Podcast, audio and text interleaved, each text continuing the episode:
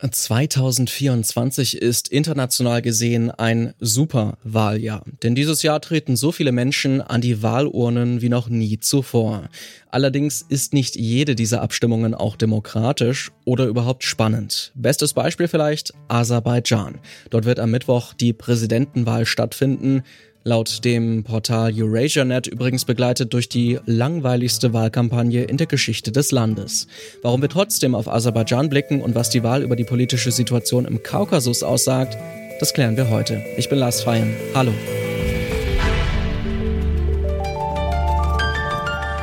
Zurück zum Thema.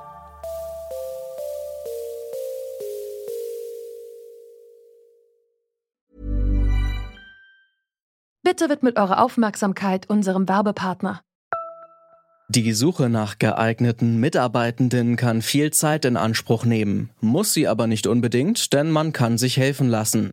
Zum Beispiel mit den Premium-Stellenanzeigen von Indeed, denn damit wird eure Stellenanzeige in der Suche sichtbarer und Bewerberinnen und Bewerber werden schneller auf euch aufmerksam. Indeed schenkt euch jetzt 75 Euro Startguthaben für eure Premium-Stellenanzeigen. Klickt dazu auf den Link in den Show Notes. Es gelten die AGB.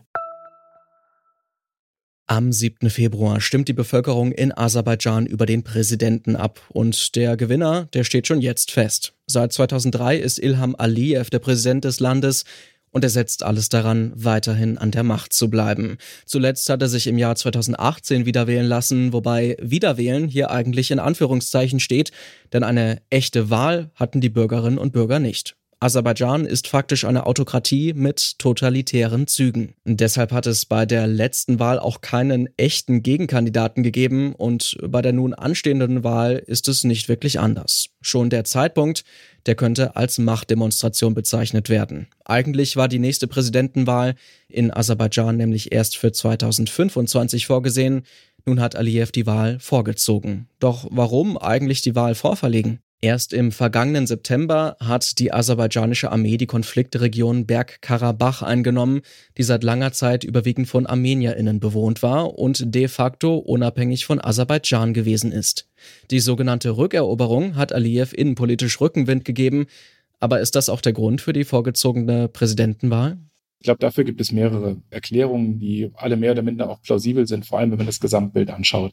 Nach außen hin wird ähm, von Baku der Grund geliefert, dass mit der Rückeroberung oder aus, aus Sicht Bakus der Befreiung Karabachs eben die territoriale Integrität Aserbaidschans wiederhergestellt worden ist und deswegen es einer neuen Legitimierung des Präsidenten bedarf. Das ist der einzige meines Wissens nach öffentliche Grund, den man geliefert hat.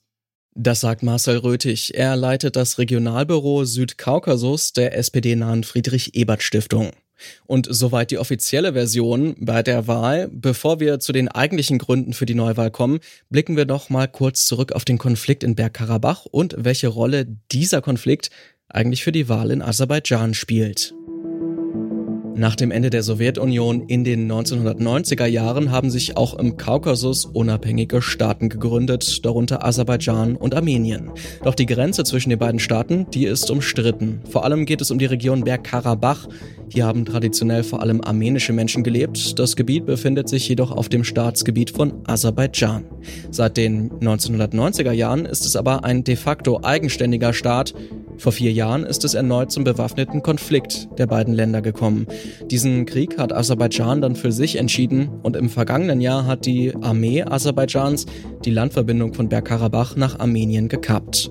Nach der Blockade ist Bergkarabach durch die Flucht hunderttausender armenischer Menschen und der Kapitulation der dortigen Regierung nun wieder unter der Kontrolle Aserbaidschans. Präsident Aliyev sprach davon, dass sein Land nun seine volle Souveränität wiedererlangt habe. Um genau diese Souveränität zu festigen, hat sein Regime nun die Wahl ausgerufen, die Aliyev für sieben weitere Jahre im Amt bestätigen soll.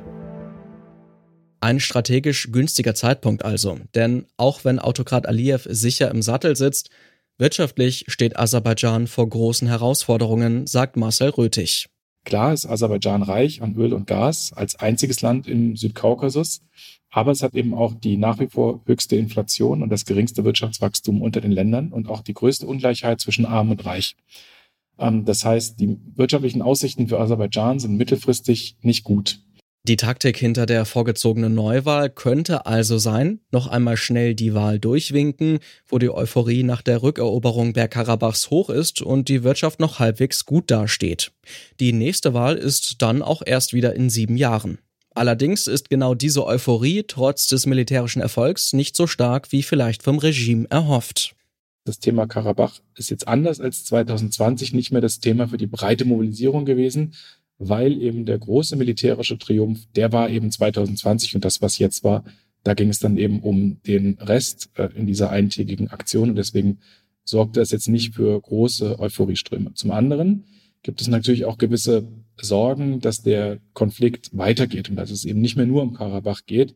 Für die meisten Menschen in Aserbaidschan geht es nämlich weniger um Bergkarabach als vielmehr um die wirtschaftliche Zukunft. Für die kommenden Jahre bleibt für das Regime von Imar Aliyev nach der Wahl dann auch mehr Zeit, um die aserbaidschanische Wirtschaft neu aufzustellen. Es ist eigentlich viel wichtiger für die aserbaidschanische Wirtschaft, sich zu diversifizieren. Da geht es natürlich auch um ausländische Investoren. Und ausländische Investoren kommen natürlich nicht, wenn das Investitionsklima nicht gut ist. Also durch solche Sachen wie Zweifel am, am, am Justizwesen und an der Korruption äh, oder an der sicherheitspolitischen Lage. Gerade auch Europa ist derzeit sehr interessiert an Energielieferungen aus Aserbaidschan. Nicht nur, weil das Land das nun fehlende russische Gas ersetzen könnte, sondern auch mit Blick auf die Energie der Zukunft. Europa braucht nicht nur einen alternativen Energielieferanten zu Russland, sondern Europa vollzieht ja auch den, den Wandel hin zum Wasserstoff und zu grüner Energie. Und da wird Aserbaidschan immer mal als Partner genannt. Aserbaidschan hat sehr viel Sonne ähm, und sehr viel Wind am Kaspischen Meer. Das ist also möglich. Und zum anderen auch ja der direkte Export von Strom. Es gibt aber nicht nur energiepolitische Gründe, weshalb Deutschland und Europa ganz genau auf die Wahl und die Entwicklungen in Aserbaidschan schauen sollten, findet Marcel Röthig von der Friedrich Ebert Stiftung. Gerade wenn es um Krieg und Frieden geht, dann müssen wir schauen, was in Europas Nachbarschaft geschieht. Georgien ist jetzt EU-Beitrittskandidat, das heißt auch irgendwann wird die EU-Außengrenze an, der, an Aserbaidschan enden. Ähm, und auch in Armenien guckt man ganz genau, wie Georgien sich entwickelt. Und es gibt die ersten, die in Armenien auch von der europäischen Perspektive Armeniens träumen. Ähm, spätestens dann ist die Europäische Union auch Akteur in diesem Konflikt. Langzeitmachthaber Ilham Aliyev und sein Staatsapparat, die fürchten die Instabilität aufgrund der angespannten wirtschaftlichen Lage. Denn eine stabile Wirtschaft ist für viele AserbaidschanerInnen noch wichtiger als die Wiederangliederung von Bergkarabach ins Staatsgebiet. Deshalb will Aliyev seine Macht jetzt noch einmal schnell absichern. Weil das rohstoffreiche Aserbaidschan vielleicht bald direkt an die EU grenzen könnte, lohnt sich der Blick nach Aserbaidschan trotz der langweiligsten Wahl aller Zeiten. Und das war's von uns für heute. An dieser Folge haben Caroline Breitschädel, Alea Rentmeister und Florian Drechsler mitgearbeitet. Ich bin Lars Feyen, macht's gut und wohl an. Zurück zum Thema vom Podcast Radio Detektor FM.